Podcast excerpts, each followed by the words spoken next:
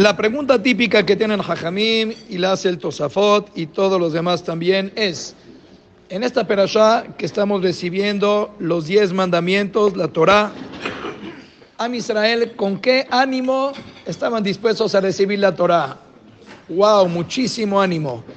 ¿Cuántas veces está en la Torah mencionado este término que para nosotros es la frase célebre, Kol Asher Diber Hashem Naase, Naase Benishma, con toda la energía, con muchas ganas, con un convencimiento pleno de recibir la Torah. Naase Benishma. Preguntará Yaakov Kanana Kohen. Si es así, ¿por qué Rashi dice sobre el Pasuk que ellos estaban Betachtit Hahar? Am Israel estaba debajo de la montaña. ¿Qué es debajo de la montaña? Dos explicaciones dice Rashi. O que estaban debajo de la montaña esperando que baje Moshe con las tablas, o no. Eso en la falda. O no, o que estaban literalmente debajo de la montaña porque Hashem suspendió debajo de ellos el Har Sinai y les dijo, si reciben la Torah, bien. Y si no, Sham Esa va a ser su tumba.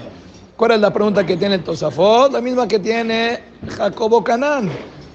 Si es que a Israel ya gustosamente dijeron, Nace Benishma, recibimos la Torah con muchísimo gusto, claro que estamos sedientos por recibir la Torah. ¿Qué necesidad hay de que Hashem les diga no? Si no la reciben, aquí se quedan. Pues ya dijimos que sí.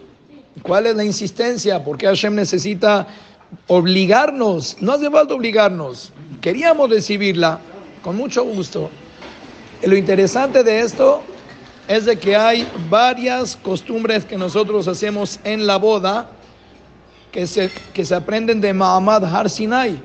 Por ejemplo, ¿de dónde se aprende que ponemos una jupá que está arriba de los novios, la jupá. ¿De dónde se aprende que hay jupá? Ya que nosotros nos casamos con Hashem, hubo un matrimonio cuando fue la entrega de la Torah, pues también cuando un hombre se une a su pareja, pues también es, es, el matrimonio y las costumbres se aprenden del matrimonio que tuvo el Am Israel con Boreola. Entonces así como Am Israel tuvieron una jupá arriba de ellos, cuando recibieron la Torah. ¿Cuál? ¿Cuál fue la jupá que tenía Israel cuando recibieron la Torah? El Har Sinai, que Hashem les dijo, o, se casan conmigo o te tiro el monte encima. Qué hermosa costumbre. También de ahí se aprende que los novios tienen que tener una jupá arriba de ellos. ¿Cómo?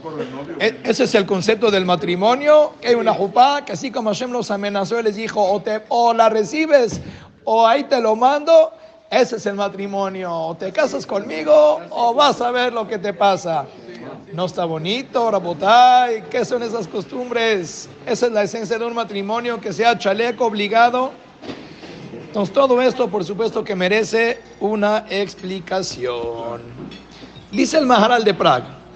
Claro que el Am Israel, después de ver todos los milagros que Hashem ya les había, gracias, todos los milagros que Hashem ya les había hecho, también las plagas en Egipto, también la quería de Amsuf, el man. Lo, el man, lo mismo que pasó ahí en Har Sinai, los relámpagos, los shofarot. Después de que Hashem mostró su potencia, los milagros y todo el bienestar que representa el estar unido a ese ser supremo, entonces es obvio que cuando Hashem les dice a Israel, quieren recibir la Torah, quieren estar cerca de mí, ¿qué va a decir el pueblo? Seguro, pues ve nada más, esto está, es una experiencia padrísima, todos los milagros, el poderío de Borea Olam, claro que queremos recibir la Torah, porque ellos venían con un ánimo pues muy elevado, tenían las revoluciones al mil por hora después de todo lo que se venía milagro tras milagro.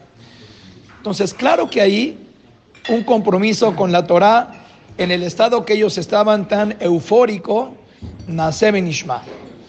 Pero ese estado eufórico no dura toda la vida. No Hashem va a hacer milagros todo el tiempo, ni el mar se va a abrir en cada generación, ni todos los días. Entonces, ¿qué va a pasar cuando el estado anímico del pueblo en general y de una persona en particular no está en las heights, no está tan elevado, uno no se siente tan inspirado, no siente a Hashem que está tan cerca de su vida, no está viendo los milagros que quisiera ver, tiene situaciones de adversidad, tiene retos, de manera que esta persona con trabajo se para de la cama, con lo poquito de fuerzas que le queda y todavía le estamos exigiendo nosotros, no se te olvide que tienes un compromiso con Borea Olam, tus obligaciones, tu abodata Kodesh.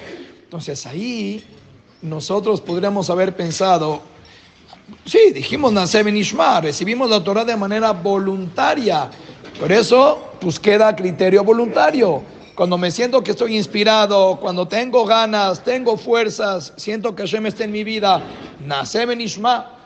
Pero cuando no está tan fácil la cosa, no tengo yo la actitud emocional, no me siento tan bien, o físicamente no siento las fuerzas, o simplemente estoy pasando por un momento entonces ahí, bueno, así como voluntariamente uno acepta las cosas, voluntariamente te puedes negar a hacerlo. Entonces, si solamente nos hubiéramos quedado, y esto claro que es un concepto también que aplica para el matrimonio, si es que la jupá se considera, se aprende de Mamad al Sinai, que esto fue el momento que Hashem les dijo al pueblo, señores, el compromiso que estamos nosotros pactando hoy no es voluntario. No depende solamente que cuando te sientes que estás tú con un ánimo, que, nos sentimos cerca, que estamos allegados, que me sientes en tu vida, nace Ishma, pero cuando de repente la cosa se empieza a poner un poquito turbia, bueno, hoy la verdad, Shaharit, con el frío que hace, con el cansancio que traigo, con los problemas que tengo en la cabeza, que Shaharit ni que nada, mañana vemos. No, ahorita que me digas, que tengo que tal obligación en el ejemplo de las mismos que hoy, hoy, no, hoy no estoy inspirado. Hoy sentarme a estudiar, ¿qué me estás hablando? Tengo diez mil cosas que me están pasando en la cabeza. Concentrarme, tener que estudiar, tener que parar mi día una hora con todas las ocupaciones. Hoy tengo un día que está full. Hoy no tengo ni tiempo ni humor de sentarme a estudiar.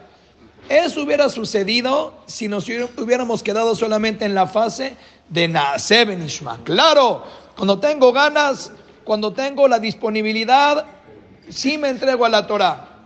Pero si las circunstancias no me dan, entonces hoy no estoy en, un mood de nacer Benishma. Hoy no quiero ni nacer ni Benishma. Hashem dijo, señores, el compromiso que tenemos, el matrimonio que acabamos de formar, es un matrimonio que no tiene limitantes. La Torah, una vez que la recibimos voluntariamente, ahora se convierte una unión entre nosotros que es ya se acabó. No está sujeta a situaciones o sea si es un caso de fuerza mayor ok pero en general no depende ahora es incondicional. Ya no puedes ahorita tú zafarte de eso. Una vez que me escogiste me escogiste. Ay pero es un día es una situación ganas humor. No estás sujeto a nada. Es incre, incre, incre, increíble. No, ¿cómo? No es que, ¿cómo? Inquebrantable. ¿Está bien así? Así. No se puede quebrar con nada. Ah, más fácil. Y eso es la esencia de un matrimonio también. O sea, nosotros cuando nos casamos, cada uno cuando se casó, ¿por qué te casaste? Cada quien puede poner una lista. ¿Qué fue lo que lo atrajo en ese momento? a casarse con la persona que te casaste. ¿Por qué te casaste? Uno puede decir por la lana. ¿La lana pero qué? Pero no me tocó nada. Uno puede decir por la belleza.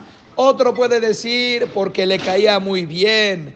Otro puede decir porque era una familia muy importante. Bueno, ¿y qué va a pasar? Bemet, ¿qué va a pasar? ¿Acaso tú te piensas que con la princesa que te casaste en ese momento, que estaba tan delgada, que se cuidaba tanto, oye, ya pasaron los añitos, ya hubo un par de embarazos, ya tiene un par de arrugas, ese carácter que en su momento era todo sonrisa, todo bondad, todo cariño, ya llegó una edad donde se agría ese carácter aquella. Por favor, cada quien que tenga comentarios de lo que se ha decepcionado de su pareja, no lo comente aquí. No es el espacio, la oficina está abierta 24. Oye, así es. Esa, ese dinero que aparentaba que tenía uno mismo, a lo mejor cuánta gente no saca, no creo que la gente se casa por dinero, pero tristemente, ¿cuántos divorcios pasan hoy? No por la belleza, no por las arrugas, no por el carácter. El Señor en su momento podía darle los viajes, los coches, los lujos, los shoppings, y eso hoy en día el Señor está pasando por una situación que no lo tiene. ¿Y cuántas señoras han dropeado? Dijeron, ¿sabes qué? Hasta aquí, ¿qué hay? Pues ya no hay.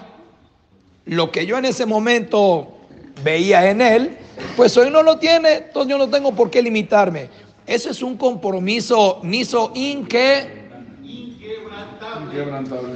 inmovible. Inamovible, inamovible. Ese es el secreto de la vida entre una pareja que es desechable y una pareja que es duradera. Todos nos casamos con un porqué. Cada quien puso en su momento una lista mental y dijimos, sí, me quiero casar con ella porque es bonita, porque es amable, porque es buena familia, porque tiene lana, por lo que tú quieras. Pero ¿qué vas a hacer cuando todos esos porqués que te pusiste en la cabeza ya no están? Uno tiene que pasar del mundo del porqué al mundo del compromiso. Una vez que tú dijiste, te escojo como, en mi pareja, pero ya no tiene lana tu... ¿Y qué? Mi compromiso es fuera de cualquier motivo y condición. Te amo porque te amo. Es cierto que te escogí por algo. O sea, siempre cuando tú escoges tiene que haber un por qué lo escoges. Pero una vez que lo escogiste, terminó. Ya no seguimos nosotros. Por eso ayer mi hijo me dijo en el camino algo tan bonito. Mi hijo me dijo así, pa, ya te sabes la Gemara que dice que hay dos maneras como la persona puede ver el matrimonio. ¿Cuáles son las maneras? Hay una frase de Shlomo Amelech que dijo, Motze ani etaisha mar mi mavet. Así decía un esposo, encuentro a mi esposa amarga como la muerte. Ah, pero Shlomo Amelech dijo otra frase, Matzaisha matzatov. El que encuentra una mujer, el que encontró una mujer, encontró lo bueno. Entonces decídete, Shalomó tenía Shalom Bait o no tenía Shalom Bait. Por un lado encuentra a su mujer amarga como la muerte o encontró a la mujer, encontró bien. Me dijo mi hijo, depende pa. Si tú dices Motseani, o sea, Motse está hablando en presente, en Jové. Si tú constantemente estás tratando de encontrar a tu esposa, ya estás casado, pero sigues buscando motivos por los cuales sigues casado, la mujer se puede convertir amarga como la muerte, porque si tú la sigues escogiendo y sigues pensando si la vas a escoger cada día, vienen esas desilusiones, porque ya tiene dos kilitos de más, porque ya no me trata como antes, porque el marido ya no tiene el dinero que tenía de inicio, porque ya no es tan espléndido como... Si seguimos nosotros maquinando por qué sigo casado, olvídate, eso es la de nunca acabar porque siempre haber un motivo que te va a desconvencer que no lo había en su momento cuando lo escogiste. Pero si la persona Matzaisha, mira, yo ya escogí a mi esposa, terminó. En el momento que yo tenía que elegir con quién casarme, lo elegí. Ya no hay pensar si sigo o no sigo casado, ya es parte de mí. Ya, bueno, pero hay cositas que el kilito de más que le vamos a Vivo en un compromiso total y absoluto. No me importa que tenga un kilo de más o que ya no tenga la fortuna que tenía de inicio. Pasé del mundo del por qué al mundo de la unión absoluta sin importar lo que pase. Matzaisha, ya encontré a mi esposa, ya estoy casado. Matzato. Entonces ya no estamos pensando en cada momento si tiene o no tiene lo que yo en su momento esperaba de ella ya lo tuvo, ya le escogí, vamos para adelante, que siga la vida feliz. Porque la gente vive en el motze, sigue eligiendo a su pareja, sigue pensando que si lo no pasaron del mundo del por qué al mundo del compromiso. Seguimos pensando en las razones por las cuales me casé. No, pues esta razón ya no la hay. Ya no cumple con los requisitos que yo eh, exigí en un principio. No, pues eso siempre va a pasar. La persona está hecho a cambiar constantemente. Siempre las etapas provocan cambios y vas a encontrar a un ser nuevo del que tú te casaste de inicio. Por eso Borolam tuvo que poner la montaña arriba de nosotros y decirnos, nuestra relación no es una relación voluntaria, lo fue de inicio. Si escogimos y dijimos Nasem Ishma, pero de ahí en adelante, montaña arriba. No me importa si tienes fuerzas, no me importa si tienes humor, no me importa cómo te sientas, cuánta fe tienes hoy, qué tan cercano te sientes de Boreolam. No hay pretexto que valga. Hay una relación diaria, no se vale. Imagínate, hay gente que se va a China dos, tres semanas a trabajar. Bueno, está lejos de su pareja, ¿no? Esas tres semanas que fue, se fue, no está en su casa. Imagínate que esa persona diría, mi amor, todo tiempo de que no esté yo en casa, estoy en China, la verdad, ni esperes gasto, ni esperes que te marque por teléfono. Mientras yo esté lejos, te olvidas de mí, ¿eh? Ahorita estoy lejos de la casa. No hay eso. Estés en tu casa, estés a medio camino, estés en China, estás casado, ¿no? No te quita el compromiso que tienes como casado estar cerca o lejos de tu casa. Obvio que la persona tiene ciertos bajones y a veces nos sentimos más pegados a Hashem o lo sentimos más Hester Panim. No siento que Hashem está beneficiándome o está tan presente en mi vida. Tengo retos en mi Parnasá, en Barminan la salud, en todo tipo de cosas. ¿Y qué? El hecho de que sintamos lejos, el mismo Abraham vino que fue la persona más creyente de la historia. ¿Acaso no él cuando llevó a Isaac a la queda? ¿Acaso el paso uno dice que Hashem vio a Hashem Bayaret Makom Merahok? O sea, Macom normalmente se interpreta, vio el lugar lejos, vio el monte. No, Macom significa el nombre de Borolam. Hashem también se le llama Macom. Abraham vio al Macom lejos. Abraham se sentía lejos de Hashem. ¿Cómo me estás pidiendo que sacrifique a mi hijo? mi, mi emuná no me da, no estoy ahorita inspirado, no estoy pegado para hacer esta mitzvah.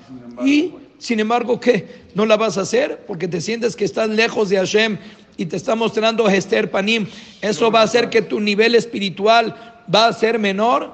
No hay eso. Al contrario, solamente cuando somos constantes y seguimos pegados a Hashem en aquellos tiempos que están medio oscuros, es lo que hará a final de cuentas que haya el día de mañana un feliz amanecer. Que podamos nosotros tener ese compromiso total y absoluto, que podamos estar en nuestra bodata Kodesh en cualquier circunstancia y según la constancia que nosotros tengamos en nuestro compromiso con Boreolam, seguramente es midá que negue midá. También Hashem así se comporta. No importa si hoy cumpliste más mitzvot, menos mitzvot, estás más apegado.